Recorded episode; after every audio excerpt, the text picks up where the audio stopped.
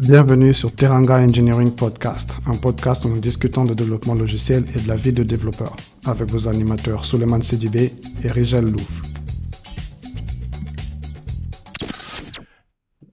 Hello Rigel, comment tu vas? Hello Suleiman, ça va très bien et de ton côté? Ça va, je vais très très bien. Euh, donc on est de retour pour euh, le... euh, je ne retiens jamais le numéro d'ailleurs des C'est épisodes. l'épisode 4. Ok, pour J'ai eu du mal à me rappeler du...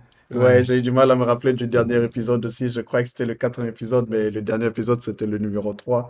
Donc là, on est au quatrième épisode. ah, c'est bien, on, on- on- on tient bon. On va, on va essayer de continuer comme ça. ouais, Euh, exactement. donc du coup, aujourd'hui, on va parler d'architecture, euh, euh, plus précisément tout ce qui est architecture côté mobile. Donc, on va essayer de voir un peu c'est quoi une architecture, euh, pourquoi d'ailleurs il faudrait faire une architecture quand tu développes une application mobile? On entend Mhm. souvent euh, les, les, les, products ou bien des gens qui sont pas dans le monde du dev dire intégrer juste le design. Donc, euh, on va essayer Ouais, d'expliquer pourquoi c'est pas juste de l'intégration de UI. ouais. Et voir un peu c'est quoi les options qu'on a et côté, côté, côté bonne pratique, côté pattern pour tout ce qui est architecture. Donc voilà un Nickel. peu le truc, quoi. Super. Bah ouais, je pense que c'est euh, c'est un sujet important qu'on va quand même aborder aujourd'hui, surtout pour les Ouais. pour les développeurs mobiles. Euh, le, le sujet des architectures est un sujet chaud depuis plusieurs années et euh, il est important quand même. C'est quand même un sujet qui est très important pour une team, pour un développeur et je pense que c'est on fait bien de- d'aborder ce sujet et on espère que ça va profiter à, à pas mal de nos auditeurs. Exact. Donc, c'est un peu ça l'idée. Et aussi, un point que- qui est intéressant, c'est que euh, euh, Google, euh, récemment, a, pris plus de risques côté architecture pour dire que Hmm, c'est comme ça qu'on doit faire les choses. Bon, je parle de Android, hein. Euh, hmm, alors que pendant très longtemps, c'est la communauté qui a drivé un peu comment il faut faire une application mobile Android. ouais. Et récemment, on a vu qu'ils ont pris des partis pris sur quel type d'architecture qu'il faut avoir, quel type de hmm, pattern qu'il faut utiliser. Donc, c'est, assez intéressant de voir, comme tu as dit, hein, c'est un sujet bouillant. Et ça a toujours été le cas hein, depuis le début. Euh, hmm. donc, euh, ouais, on va essayer de voir un peu. Déjà, la première question, c'est, ça. Il faut déjà essayer de, la- de répondre à cette question. C'est, c'est quoi une architecture déjà? Euh, ça sert à quoi? Pourquoi il faut en mettre, il faut en mettre une en place? Donc, je te laisse déjà commencer. Après, je vais compléter. Ok, ben on fait euh, comme, euh, comme on fait d'habitude, donc on va essayer de définir un peu une, une architecture. Euh, alors on peut pas vraiment avoir une, déci- une, une définition euh, définitive, Oui. mais euh, une architecture logicielle, c'est de manière simple, c'est une, c'est une, euh, c'est une manière de mettre en place les différents, les différentes composantes de son, de son produit logiciel pour pouvoir euh, faciliter certains aspects du développement. Quand je dis certains aspects du, développement, c'est tout ce qui est euh, maintenance, euh, euh, testabilité, utilisabilité, réutilisabilité du logiciel, scalabilité aussi du logiciel, c'est-à-dire la capacité de ce logiciel à grandir dans le futur et à supporter de plus en plus de choses. Donc, on fait souvent l'analogie avec l'architecture, le métier d'architecte de, de bâtiment, qui est un peu le travail de définir un peu euh, à quoi va ressembler le futur bâtiment qu'on va, qu'on va construire sans même l'avoir commencé, et aussi définir tous les éléments qui vont constituer le bâtiment. Et c'est ensuite, après, qu'on vient construire sous la base des décisions qui ont été prises. Donc, l'architecture de logiciel, c'est un peu pareil. On prend un ensemble de, déci- de décisions, on définit un certain ensemble de composants logiciels, euh, on définit aussi les relations entre ces différentes composantes logicielles, comment est-ce qu'elles vont fonctionner dans le futur et comment est-ce que ces éléments-là vont être la base ou le socle même de ce sur quoi on va bâtir notre logiciel euh, dans le futur. Voilà un peu, euh, de manière un peu brossée, ce que j'en pense. Oui, c'est ça. Donc, si tu as- tu l'as bien dit, hein, le parallèle avec le métier d'architecte, euh, c'est, c'est, c'est exactement ça. Donc, tu as un ensemble de, de, euh, de composants donc, qu'il faut, qu'il faut, euh, qu'il faut lier entre eux de telle sorte que demain, euh, c'est facile, en fait, de pouvoir maintenir, en fait, ce, ce, ce produit que tu as à la fin. Donc, pour Ouais, moi, c'est vraiment ça, le, l'architecture, c'est assembler des différents composants de manière logique pour garantir une certaine sécurité une mhm. certaine maintenabilité, une certaine évolutivité. É- évo- évolutivité. Donc, du coup, Ouais, donc c'est un peu ça l'idée, quoi. Donc, euh, en gros. ouais, Et une petite différence avec le métier euh, d'architecte, c'est que euh, eux, ils vont, il y a vraiment tout est fait en amont. En mm, général, tu, tu, c'est, c'est très rare pour eux euh, de prendre des décisions après. Ouais, Alors que nous, c'est vraiment un truc qui est continu en fait. C'est au, au, au exactement. quotidien, on, on prend toujours des décisions. On Mm, change des décisions. Ce qui était difficile de faire dans le métier d'architecte.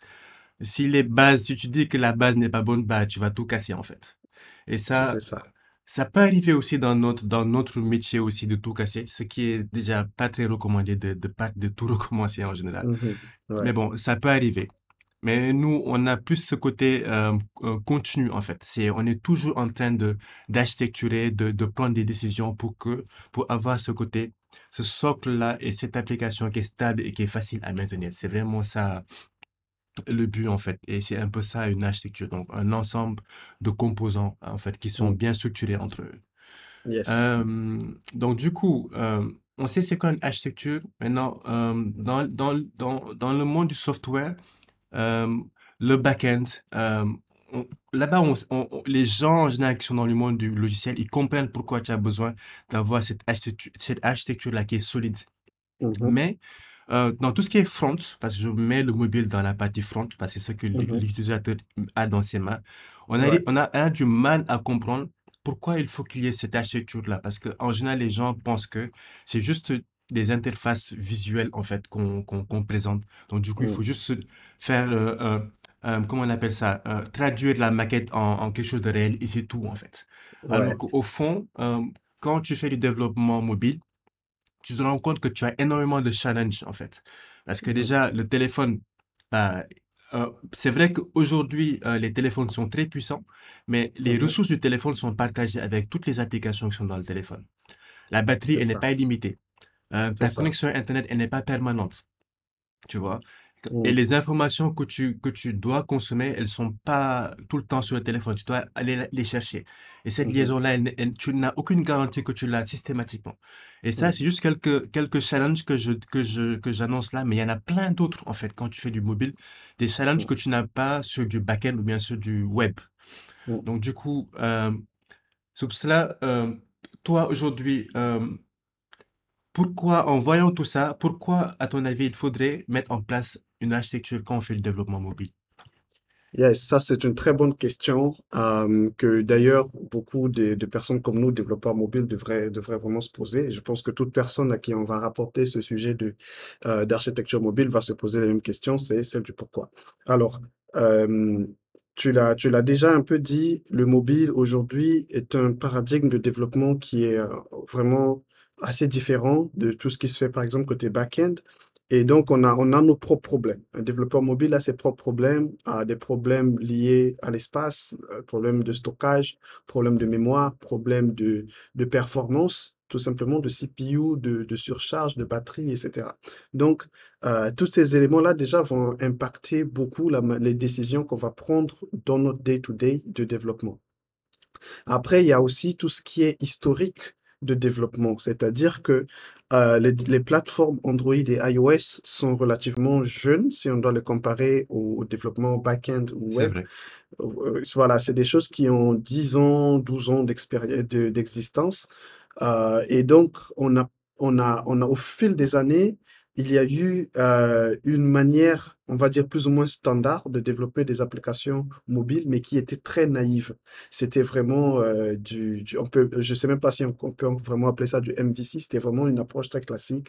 Tu as une classe dans laquelle tu fais à peu près tout, des appels de network, euh, des traitements bases de données, un peu n'importe quoi. Le Ouais. problème, c'est que le besoin en termes de, de, de qualité des applications au fil des années a continué à évoluer. Les téléphones ont continué à évoluer. Les besoins des utilisateurs qui sont maintenant habitués aux smartphones aux applications ont aussi évolué. Et mm, donc, on ne pouvait plus continuer à développer les applications de la même manière. Il y a aussi le fait que les premières applications d'il y a 10, 12 ans ce qui, qui existe toujours aujourd'hui ont largement évolué, leur, leur user base ont évolué, ils ont rajouté beaucoup plus de fonctionnalités. Et au bout de, de, de, de, de 5 ans, enfin je dis 5 ans, mais c'est souvent très tôt, tu commences à ressentir la difficulté Oui, de, de développer une application si, par exemple, tu mets tous tes œufs dans le même panier. Et c'est mm, là que intervient le besoin primordial de mettre en place une architecture, une manière, comme on l'a défini tout à l'heure, solide d'organiser ton code, d'organiser les composants de ton logiciel. Et donc, je dirais que pour, pour un développeur mobile, le besoin d'architecturer se ressent très vite. oui, Donc, si on se pose la question, et pourquoi est-ce qu'on a besoin d'une d'une architecture, bah, il suffit de développer comme on veut pendant un an ou deux ans sur le même projet. Et après, on va ressentir comment ça va être difficile de maintenir, de débugger, de tester, euh, d'a- d'améliorer les performances de ce logiciel-là au bout de deux ans. D'ailleurs, même, euh, je pense que tous les développeurs expérimentés le savent, c'est au bout de quelques mois que ça devient très difficile, pratiquement pénible Bah de oui, maintenir une application. Voilà pourquoi il est important, en fait, dès le début d'un projet, d'un projet euh, de développement mobile, de choisir une architecture parce que ça peut très vite tourner à, à n'importe quoi, ça peut très vite devenir très difficile. Donc, dans un besoin de, de, de se faciliter la vie plus tard, sachant que, comme tu l'as dit tout à l'heure, et j'ai bien aimé le fait que tu parles d'évolutibilité ou d'évolu... évolutibilité, on va dire ça comme ça. Ça va être notre mot difficile pour ce podcast, mais mais cette, cette, cette question d'évolution est super importante parce qu'il n'y a pas que le logiciel qui évolue, la compagnie évolue, l'équipe mm, évolue, les besoins évoluent, les clients évoluent. Et donc, euh, une architecture va justement essayer de répondre un peu à ça. Donc, on fait un peu un pas dans le futur, un pari dans le futur mm, sur le logiciel qu'on est en train de construire. Voilà un peu ce que j'en pense. ouais. Et moi, ce que je vais rajouter, c'est que l'équipe aussi, je sais pas si tu l'as dit, mais l'équipe évolue. Peut-être au tout Mhm. début, tu es tout seul, après, après vous êtes deux, trois, quatre, ça dépend. Yes. Et c'est là où c'est encore beaucoup plus important d'avoir une architecture sur laquelle tout le monde est d'accord et tout le monde la Mm. suit. Parce que Ouais. si chacun fait ce qu'il veut dans la code base, ça va aller dans tous les sens. Et ça va encore augmenter encore plus euh, le- la difficulté de faire évoluer les choses. Mhm. Quand on va te demander de faire un fixe sur un truc, euh, déjà, rien qu'en y pensant, déjà, ça va te stresser. Parce que tu sais que la galère que tu vas avoir à corriger, ou bien tu vas ça. dire même que, euh, moi, c'est- il m'est il m'est arrivé de dire, OK, j'ai fixé, mais j'ai aucune idée de l'impact de ça après. Toi, tu sais que tu as corrigé quelque chose, mais tu n'as aucune idée sur c'est quoi tu as cassé derrière, en fait. Ouais, Ça, ouais. c'est, extrêmement compliqué. Après, euh, le fait d'avoir une architecture, c'est pas le, le truc, la magie qui va fixer tous nos problèmes. hein. Mm. On le voit aujourd'hui, en 2022, euh, Gmail crash. Euh, le Play Store, toutes ces applications qui ont des, qui ont des armées de devs derrière eux, qui sont sûrement des PhD, des trucs comme ça, c'est des applis qui crashent. Donc, c'est bien d'avoir Mm. une architecture, mais c'est pas le truc qui te garantit que tu auras zéro crash. C'est pas possible. Mais au moins, on a fait un épisode sur la communication, je te rappelle. Elle te Oui. garantit au moins que tout le monde parle le même langage dans la boîte. Aujourd'hui, tu dois créer, tu dois développer une nouvelle feature. Tu sais, c'est quoi les steps que tu dois suivre? Euh, tu dois faire un fixe euh, sur un legacy code qui respecte pas l'architecture. Tu sais, toi, en faisant le fixe, ce que tu dois rajouter aussi pour que ça soit compliant sur ce que tu dois, ce que vous devez avoir aujourd'hui. Donc, ça, ça donne vraiment ce truc-là, quoi. Euh, donc, du coup, euh, on sait pourquoi c'est important. Mhm. On sait c'est quoi une architecture. Maintenant, c'est quoi euh, l'état de l'art actuellement? C'est, quoi les différents types d'architecture qu'on a, euh, que tu connais aujourd'hui dans, pour faire du dev mobile? Oui, alors ça c'est euh, c'est comme on l'a dit au début, c'est un sujet chaud. Alors les architectures aujourd'hui, il y en a maintenant plusieurs. Euh, on les appelle des, des, des, des patterns architecturaux. Il y en a beaucoup, vraiment, ça commence à en sortir de plus en plus, mais il y a quand même des, des, euh, des, des, des principaux qui sont les plus utilisés par la majorité des applications qu'on utilise au quotidien. Euh, l'architecture de base, donc on va juste énumérer aujourd'hui, on a, on a l'architecture de base qui est un peu l'ancien de tous, c'est MVC, la plus, oui, euh, la plus connue, qui est aussi bien dans le monde du mobile que du web, aussi bien du back-end. MVC est vraiment incontournable. Et dans notre monde du mobile, MVC a fait naître des, des, des, euh, des variantes, des variantes qui sont un peu connexes, mais légèrement différentes. Donc là-dedans, oui, tu as tout ce qui est MVP, tu as MVVM, tu as MVI, Et puis tu as tout ce qui est block, euh, Viper, en tout cas, ça va vraiment dans tous les sens, mais on tourne Oui. vraiment autour du même concept du modèle vue contrôleur. Après, on peut essayer d'élaborer un peu la différence entre chacun d'eux. Ouais, c'est ça. Donc, euh, et le MVC, c'est un truc qu'on a, qu'on a pris un peu du, du monde du, des, des frameworks web, euh, Mm. comme, euh, comme, comme Rails, comme, je sais pas moi, comme Play Framework, comme je pense Django même, je pense. La plupart des Django, frameworks web modernes, ils utilisent ce pattern du MVC là, en fait. Ouais. Et pour, pour un peu faire d'historique sur nous, ce qu'on connaît le plus, le- la, la, la plateforme Android, Mm. au tout début, bah, il n'y avait pas d'architecture. Tu foutais Mm. tout, excusez-moi du terme, mais tu mettais tout dans, dans ton activity. Ouais. Euh, les, tes, tes requêtes, tout avec tes async tasks, tu mettais tout dans ton activité. Puis Mm. après, euh, on a commencé à, à, passer à plus utiliser ce côté MVC là, où tu commences à diviser les choses. Certains patterns empruntés des autres, euh, du back-end ou bien du front web. C'est bonnes pratiques qu'ils utilisaient là, et ça a commencé à venir. Puis on a eu du MVVM qui est encore beaucoup plus récent. Puis là encore du MVI qui a le buzz, qui est l'une des architectures les, les, les plus prisées en ce moment euh, Mm. sur, sur le développement euh, mobile. Euh, donc c'est ça, c'était un peu pour montrer euh, de manière chronologique euh, Mm. d'où on vient et là où ce qu'on utilise le plus actuellement. Bon, j'ai pas Ouais. parlé de bloc parce que ce n'est, pas du dev Android, mais c'est toujours dans le, dans le même esprit.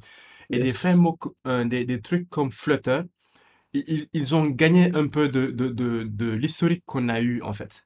Et, euh, au lieu de commencer par nous, notre, notre architecture en mode activité toute seule, eux, ils sont, ils ont, ils ont gagné toute cette expérience-là parce que ceux qui, ceux qui ont fait du Flutter, c'est des gens qui connaissent iOS et Android.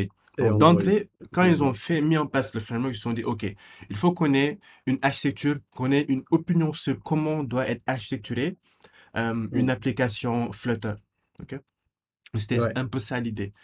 Euh, donc du coup, euh, qu'est-ce que tu en penses? Tu veux qu'on qu'on qu'on qu'on qu'on regarde un peu c'est quoi les MVC? Oui, on va, on va essayer de, de, de- d'élaborer un peu de manière relativement brève sur chaque, euh, sur chaque euh, pattern. Oui, Euh, essayer, il est important, je pense, de voir les différences. Donc, le fait de pouvoir définir ça va nous permettre justement de voir les différences entre ces patterns-là et euh, comment est-ce que ça s'applique un peu dans, dans la vraie vie? Peut-être si on peut en donnant des, des exemples de la vie réelle, quoi. Je pense oui, que c'est, ce serait un peu plus parlant. c'est ça. Donc, on commence, euh, on commence avec MVC déjà? Yes, vas-y. ouais. Voilà, donc euh, MVC, euh, c'est Model View Controller, c'est le design pattern euh, architectural de base de plusieurs, de plusieurs applications, que ce soit mobile, web ou, ou back-end d'ailleurs. Euh, le modèle est un composant à part, le contrôleur est un composant à part et la vue est un composant à part. Donc la vue, c'est vraiment tout ce qui est euh, UI, on va le dire de manière simple, c'est vraiment tout ce que l'utilisateur voit, tout ce qui est présenté à l'écran. Euh, le contrôleur, c'est un peu un, middleman au milieu qui fait le lien entre la vue et, euh, on va le dire de manière simple, et la couche d'accès à la donnée. Ça peut être souvent bien plus complexe que ça. Et le modèle est souvent pris pour la couche d'accès à la donnée, quoique il y a des débats selon lesquels le modèle n'est pas vraiment la couche d'accès à la donnée. Le, le Mm. modèle est vraiment euh, tout ce qui est entité. Et dans le développement back-end, les entités sont le miroir des, des tables et les Mm. tables sont la donnée. Et donc, on, on va faire un peu cette, on va pas dire peut-être une confusion, mais on va, on va un peu faire ce mélange-là entre Mm. le modèle et la, et l'accès à la donnée. Donc, le modèle devient la couche d'accès à la donnée directement. Donc, MVC va séparer la couche d'accès à la donnée, la couche de, euh, de, de présentation des informations, la vue, la couche, la UI, Mm. et le middleman au milieu qui est le contrôleur qui fait, qui fait un peu le lien. Et le Mm. contrôleur, c'est- souvent dans ces architectures-là, le modèle et la vue, le rôle ne change pas, mais c'est souvent le rôle du contrôleur qui va changer. Donc le contrôleur dans le modèle MVC, euh, son rôle est assez, assez standard. Mm. Euh, il va recevoir des requêtes du, du UI et va accéder à la couche de, de, de données pour récupérer des informations euh, ou fournir des informations et ensuite retourner une réponse à- au UI. C'est vraiment du, du classique. Il n'a pas un rôle plus que ça. Et Mm. il est appelé par, le, par, le, par la vue et lui va appeler la couche d'accès à la donnée et ainsi de suite. Voilà un peu MVC. Ouais, c'est ça. Et un truc qui est, qui est, qui est assez euh, bizarre dans le MVC, surtout dans ce- comment on l'implémentait sur le monde Android, c'est que le, Mm. le contrôleur, c'était un peu l'activité, en fait, qui jouait à peu près ce, ce rôle un peu hybride de contrôleur en même temps vu. C'était assez bizarre, en fait, la façon dont c'était mis. Euh, ouais, moi, j'ai rarement vu des, des, des patterns MVC où tu avais carrément une classe euh, qui jouait ce rôle de contrôleur. C'était en général Ouais. l'activité qui jouait ce rôle-là. Ce qui est Mm. assez bizarre quand on parle d'architecture et de division, de, de séparation des responsabilités. C'était assez étrange de voir ce, ce, ce truc-là. Exactement, parce que euh, sur le monde d'Android, euh, on a commen- commencé évidemment avec les fichiers XML et on a, on a, on s'est dit euh, de manière très naïve que le XML c'était la vue et que l'activité était le contrôleur et donc on fait, mettait tout dedans. Bah, en fait, euh, des années plus tard, on s'est rendu compte que l'activité était la vue. L'activité plus le XML était la vue et que ce n'était pas du tout le contrôleur. Mais on a compris, on l'avait compris de travers pendant plusieurs années et du coup on mettait Mm. un peu tout, tout dedans. Et d'ailleurs, même pour faire le lien avec iOS, ils ont ce qu'ils appellent des vues contrôleurs. Exact. Et, et d'ailleurs, pour eux aussi, ils ont mal compris ça. le Et c'est concept toujours de le MVC. cas, hein. Tu vois? Dans UIKit, Et c'est ça. C'est toujours ça. exactement. Et du coup, ils ont même un truc que je trouve très marrant qu'ils appellent Massive View Controller, qui est leur Ouais. MVC, où ils avaient des vues controllers qui étaient en composant de iOS, ce Mm. qui devenait euh, un God Object. Il contenait tellement de Ouais. choses que ils ont Ouais. décidé d'appeler, au lieu de dire MVC Model View Controller, finalement, c'était Massive View Controller. J'aime bien cette, euh, cette bonne blague. C'est clair. Non, mais c'est vrai que de ce, côté-là, on, a- on a un peu la même chose entre, entre iOS et, euh, et, et Android avec, euh, Ouais. avec ce, comme tu dis, le, le view controller, en fait, ou qui, qui marque vraiment ce que j'ai dit par rapport à l'activité. C'est exactement la Mhm. même chose. C'est ça. OK. Donc, du coup, comme tu l'as dit, hein, la plupart de ces patterns-là, c'est souvent euh, le, le, le- la dernière lettre qui va changer un peu. qui- ou qui- la- non seulement la dernière lettre, mais la relation que cette dernière lettre a avec la vue. C'est un Mhm. peu ça le truc qui fait la différence entre ces différents patterns-là. Donc, du coup, le prochain, c'est quoi? C'est le MVP. Et le MVP pour, ouais, Oui. pour Model View Presenter. Donc là, on n'a plus un contrôleur, mais on a un présenteur.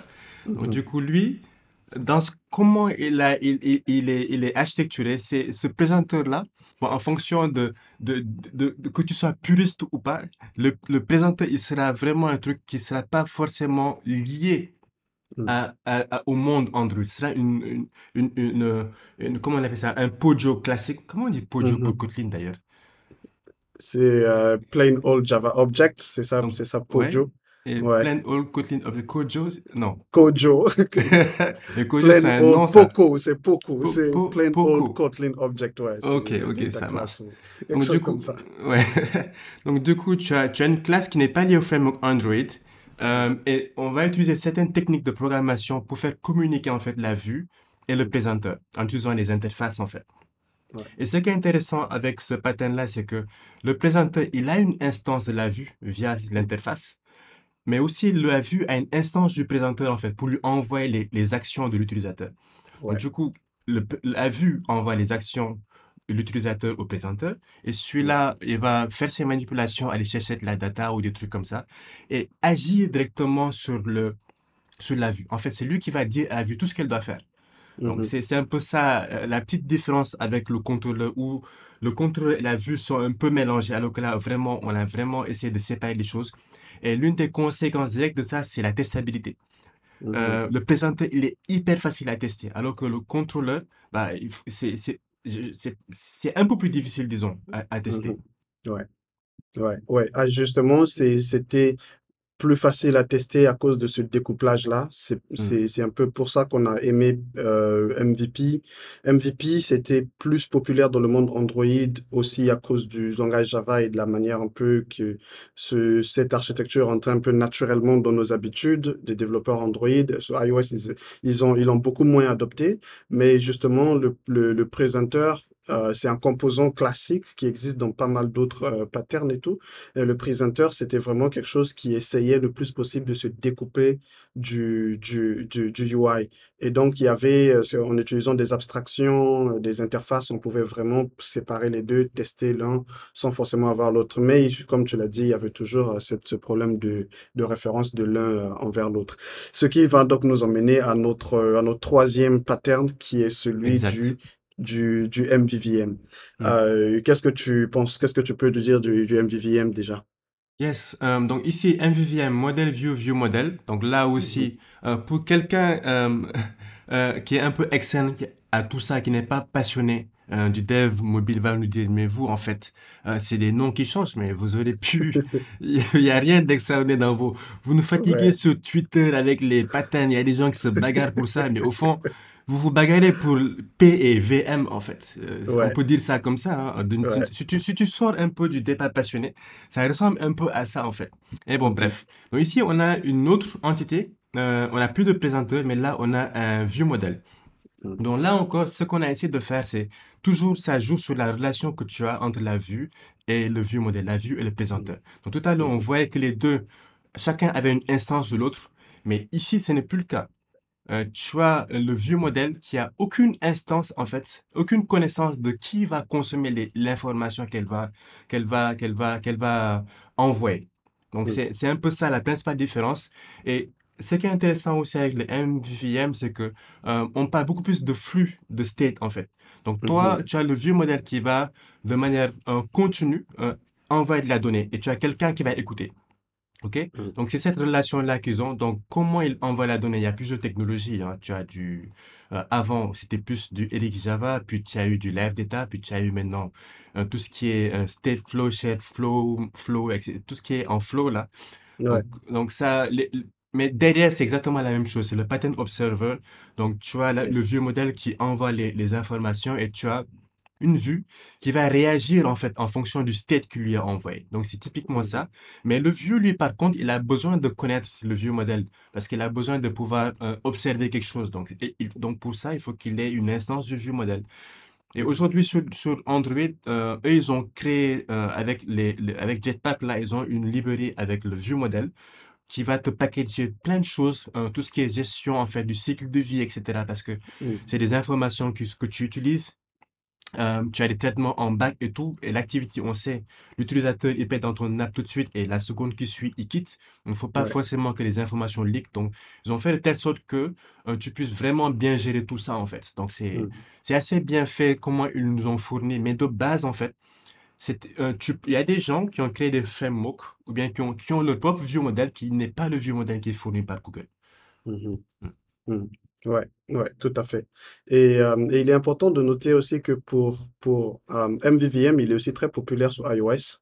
Euh, ils yes. n'ont pas forcément les, les, les composants natifs euh, d'Android qui sont bundlés par, par, euh, par la team Google et fournis comme Oui. sous forme de librairie. Sur iOS, c'est vraiment, ils, ils ont, ils ont ils construisent eux-mêmes leur propre, leur propre view, leur, leur propre view modèle et tout. Mais euh, souvent, ils utilisent Combine qui Oui. va être l'élément de, de, de, de, de réactivité. Parce que en dans MVVM, il y a, comme tu l'as dit tout à l'heure, il y a cette notion de réactivité qui revient, où on va essayer d'observer un peu les changements qui vont se faire au niveau, au niveau du vieux modèle. Um, et, et du coup, avec des, tous les outils de, um, de, de Reactive Stream qu'on a, sur iOS, ils ont Combine, ils vont le setup de manière à ce que désormais, donc, leur view puisse observer le vieux modèle et en utilisant Combine, et- etc. Donc, c'est un pattern qui est, j'ai envie de dire, c'est un des plus populaires aujourd'hui au moment où on parle, aussi Oui. bien sur iOS que sur Android. J'ai même vu des gens essayer de, enfin, pas mal de gens implémenter MVVM sur Flutter. Je sais pas Mm. si c'est vraiment une bonne idée. Après, et c'est peut-être juste une question de, de nommage qui change un peu, mais Oui. l'idée vraiment du, du MVVM, on va dire, a apporté quand même quelque chose de plus comparé au, au, au, au MVP, par exemple. Donc, cette euh, notion d'observation est Mhm. super importante à comprendre Oui. parce qu'aussi, elle va expliquer d'autres patterns architecturaux euh, comme MV, comme MVI, par exemple. C'est ça, ça. D'ailleurs, vu que tu en parles, euh, MVI, euh, Model View Intent, euh, Yes. là, je vais te laisser, c'est toi l'expert pour le MVI. Que je pense que c'est avec toi que je l'ai entendu la première fois. Euh, Oui, et ça, c'est euh, bien avant ouais, que les gens commencent à, à, à, à ouais, parler beaucoup de ça. Moi, je l'ai beaucoup plus MVP, puis un peu plus récemment MVVM. Mhm. Mais MVI, en, en l'ayant brossé rapidement, c'est, très intéressant ce qu'il propose. Donc, je te laisse en, en parler et compléter peut-être. Alors, MV, MVI, je, je l'ai pratiqué pendant, pendant, euh, pendant presque un an. Euh, c'était pas une décision facile à faire passer à l'équipe, mais euh, après, on a tous, on avait tous vu les, les avantages de cette architecture. Euh, alors, MVI, c'est, pour moi, je, je la trouve super passionnante, cette architecture. Pourquoi? Parce qu'elle elle a été construite, euh, en tout cas dans le monde d'Android en particulier, c'est une architecture qui a été construite sur les erreurs du passé, sur les erreurs de MV. C'est-à-dire que MVP a corrigé MVC, MVC, MVVM a corrigé MVP, et MVI beaucoup de développeurs le disent, MVI est venu corriger les défauts du MVVM. Mais euh, la philosophie était légèrement différente. La philosophie de MVI est venue de Redux. Redux, qui est un pattern architectural qu'on pourra oui, peut-être débattre dans un autre épisode, qui vient du monde de React et React Native et tout. Donc, dans, dans Redux, on fait essentiellement du state management. En gros, le state management de Redux, c'est comme euh, le concept basique de state machine qu'on va étendre au niveau applicatif. Donc, on a un oui, gros state machine qui va gérer les, les actions et produire des états mm, avec un système de transition. Et les actions ici, dans ce pattern architectural, Redux, déjà, si on reste sur Redux, les actions sont tout ce que l'utilisateur fait. Donc, si un utilisateur appuie sur un bouton, c'est une action qui va mm, entraîner un nouvel état de l'application. Le nouvel état d'application est souvent matérialisé par ce qui est affiché sur l'interface graphique. oui, Donc, si je clique sur un bouton, il va y avoir, une, il va y avoir euh, des traitements qui vont être faits et il va avoir un, un état final qui va être produit.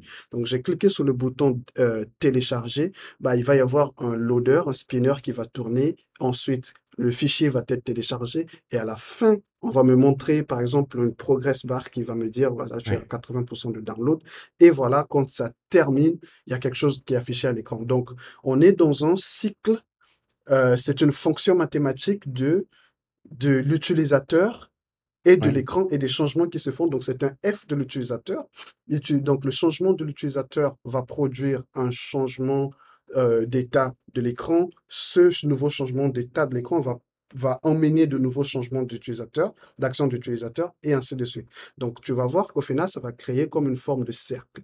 Et oui, donc, à chaque fois que tu vas taper MVI sur Google, tu vas certainement tomber sur un schéma qui fait des cercles comme ça pour dire qu'il s'agit d'un cycle un peu circulaire où oui, l'utilisateur va faire quelque chose, ça va emmener un certain nombre de traitements, ce, ce, nombre de traitements va entraîner un nouvel état de l'utilisateur, euh, pardon, de l'écran. Et cet nouvel état de l'écran va produire éventuellement de nouvelles actions de l'utilisateur et ainsi de suite.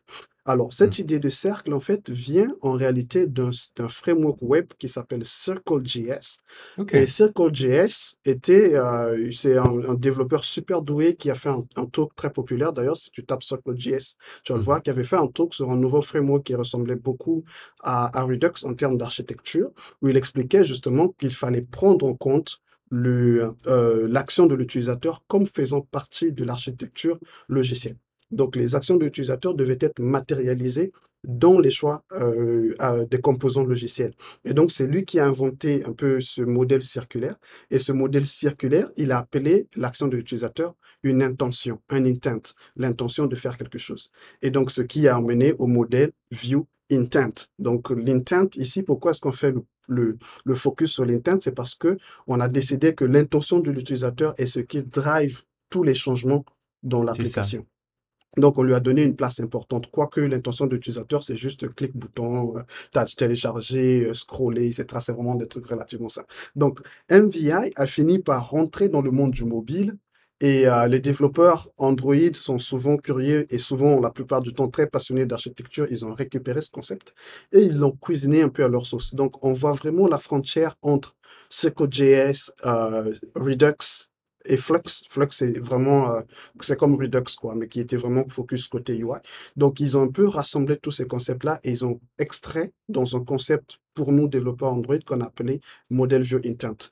Alors, les implémentations vont maintenant différer énormément. Euh, chacun va vraiment l'implémenter à sa manière. Il y en a qui vont te faire du MVI qui est vraiment du Redux. hein. C'est vraiment, euh, dans, dans Redux, tu as des composants classiques, donc tu as les actions, tu as, les, tu as le store. C'est le store, c'est le composant qui conserve l'état.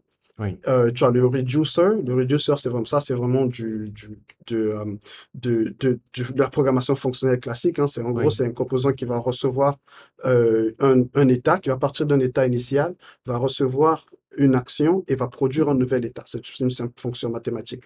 Euh, et donc, tu as des reducers et tu as pas mal d'autres composants, tu as des results, etc. Donc, tu as des développeurs qui vont te coder MVI de cette manière-là. Et puis, tu as d'autres qui vont vraiment le faire de manière très simple. Ils vont oublier tout ce qui est store, reducer. Ils vont se baser vraiment que sur la notion de state management.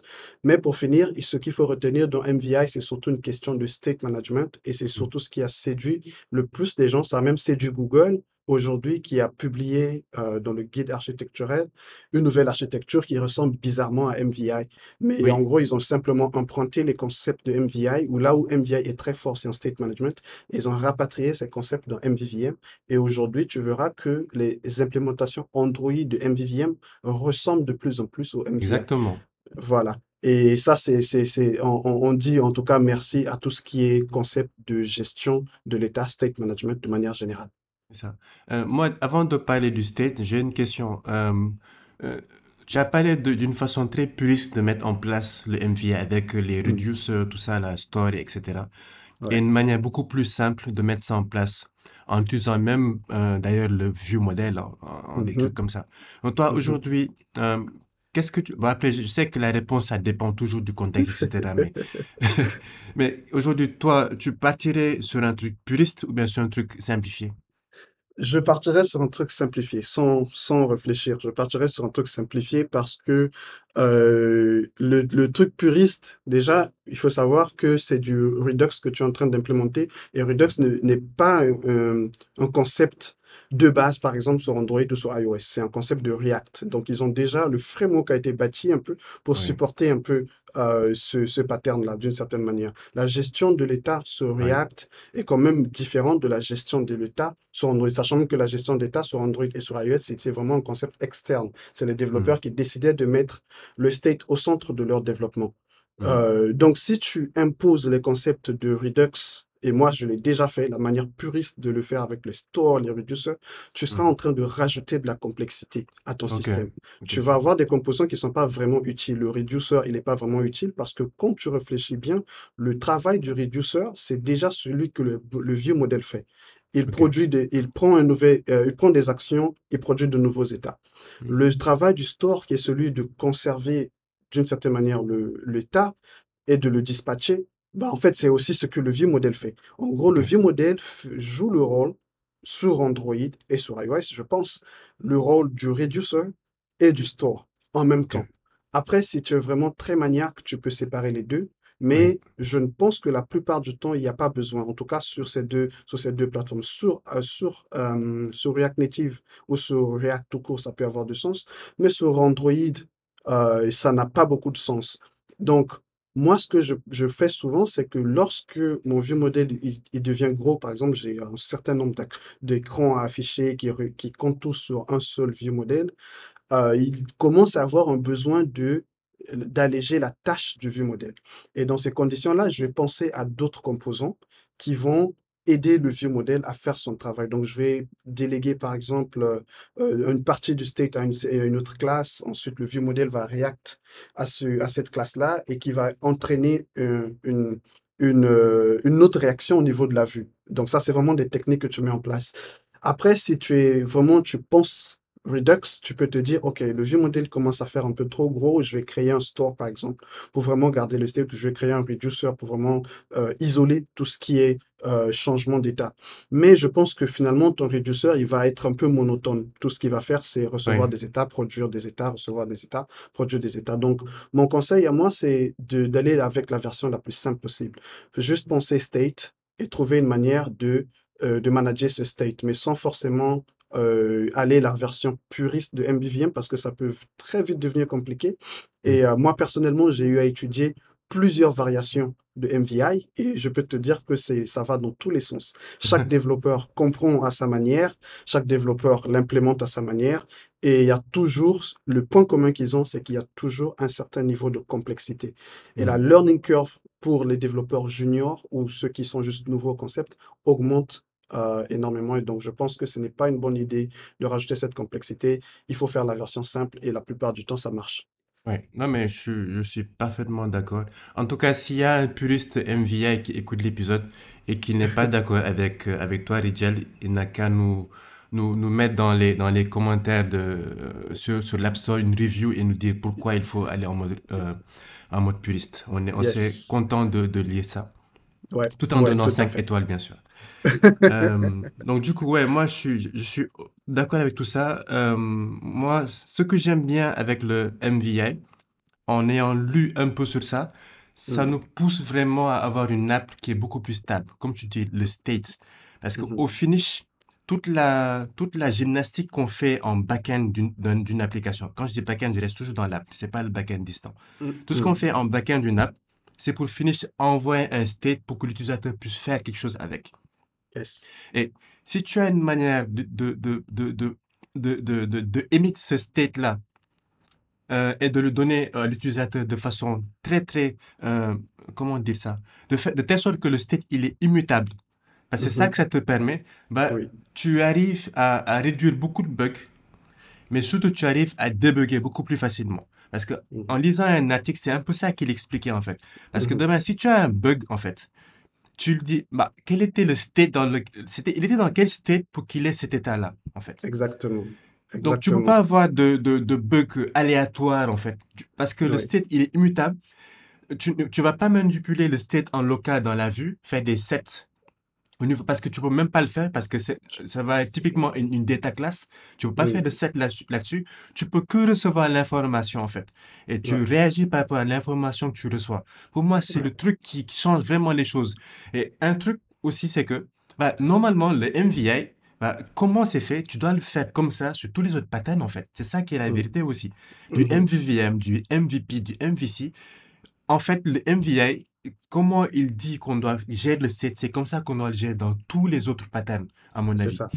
C'est ça. En tout cas, quand il s'agit de développement mobile, oui, cette, euh, cette gestion de state, elle est super importante. Euh, tu verras qu'une application mobile affiche la plupart du temps un seul écran à la fois. Et donc, il est important, en fait, de pouvoir euh, représenter cet écran sous forme d'état. Et quand tu penses comme ça, tout de suite, le, le, tu fais un shift dans ton mindset. Quand Ah, tu vois l'écran, quand tu vois l'écran comme un état et que tu vois tout ce que tu fais comme une construction de cet état, bah, mm, ça, ça, ça change, ça change beaucoup de choses. Et ce que tu dis est super important, l'état doit être immutable? Pourquoi c'est immutable? C'est parce que on veut pouvoir éviter, enfin, déjà, de manière générale, en, en programmation, de manière générale, on préfère Oui. la, l'immutabilité à la mutabilité. Parce que tout ce qui est Mm, immutable est beaucoup moins buggy que tout ce qui est mutable.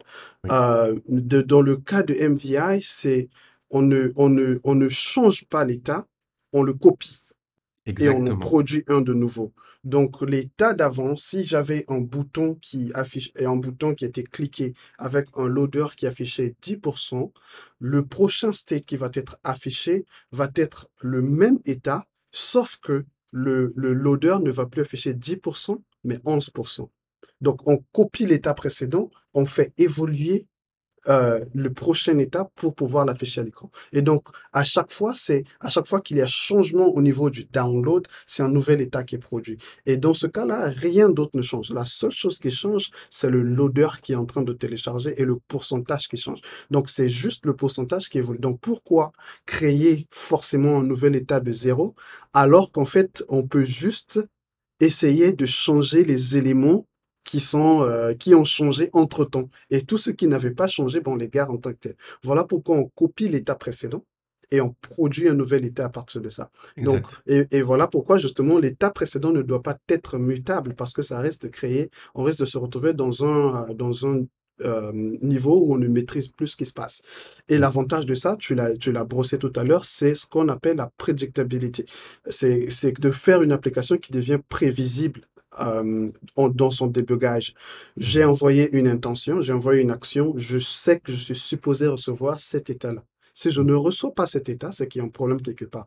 Et d'autant plus que l'état, il est immutable, ça veut dire qu'il n'y a pas moyen que quelqu'un d'autre l'ait modifié, à part ce composant-là qui est muté, mm, simplement, euh, sa, sa manière. Donc, le- la vue ne va pas changer l'état, La layer ne va pas changer l'état, mais il y a un composant qui est là pour justement faire le euh, produire un nouvel état qui va être affiché à l'écran. Donc, mm. notre système de manière générale devient un peu plus prévisible et ça emmène vraiment, vraiment beaucoup de, beaucoup d'avantages. Oui, c'est ça, c'est exactement ça. Et le dernier point que je voulais souligner par rapport à ce pattern-là, c'est le, l'intent. Mm. Euh, et pour moi encore, comment MVI est construit, c'est ça, ça, ça enforce encore le fait de rendre l'application prédictible. Parce que mm-hmm. moi, les implémentations de MVI que j'ai vues, c'est que tu as une seed class avec toutes les actions qui sont possibles. Mm-hmm. Donc, du coup, toi, côté, côté, côté view, tu bah, tu peux pas faire ce qu'on qu'on ne gère pas. Il n'y a, pas des, des, des, des, sets quelque part ou bien des, des tests. C'est pas possible. À chaque fois que tu veux faire quelque chose, tu envoies une action et tu te, tu, toi, tu ne t'occupes. En fait, la vue, elle devient bête, en fait.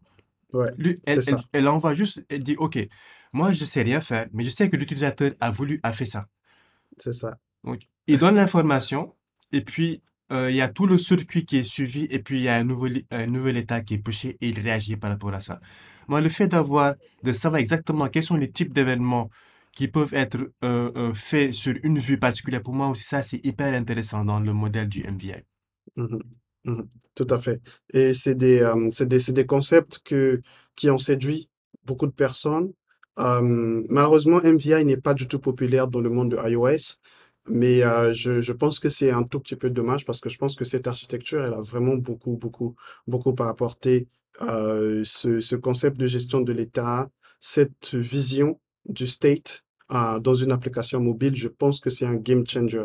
Je ne peux pas me prononcer pour le web, je, encore moins pour le back-end, parce que là-bas, les choses sont quand même assez, euh, ils ont un état un peu, parce qu'il y a une base de données et tout.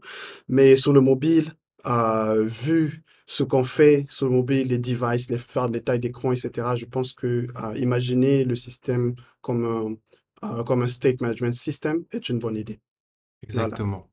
Ok, super. Euh, là, on est en train de, on est je pense que, voilà, je pense qu'on a fait les principaux aujourd'hui et on pourra revenir sur un autre épisode pour discuter de Viper, de Block, de, voilà, de tous les autres patterns architecturaux. Exactement. Je pense qu'on va, on va s'arrêter là pour cet épisode-là. C'est assez, c'est très intéressant comme, euh, comme sujet. Et 45 minutes, une heure, c'est pas suffisant. Donc, du coup. Et surtout, moi, il faut pas me démarrer avec euh, MVI parce que je peux en parler toute la journée. Exactement. Donc, euh, merci beaucoup à toi, Rigel. Et on se capte pour le, le prochain épisode. Merci Suleiman et euh, j'espère que cet épisode a été passionnant pour nos auditeurs aussi bien que ça l'a été pour nous et euh, on verra, on, discutera de la suite au prochain épisode. Exactement. Allez, à bientôt. Ciao, ciao.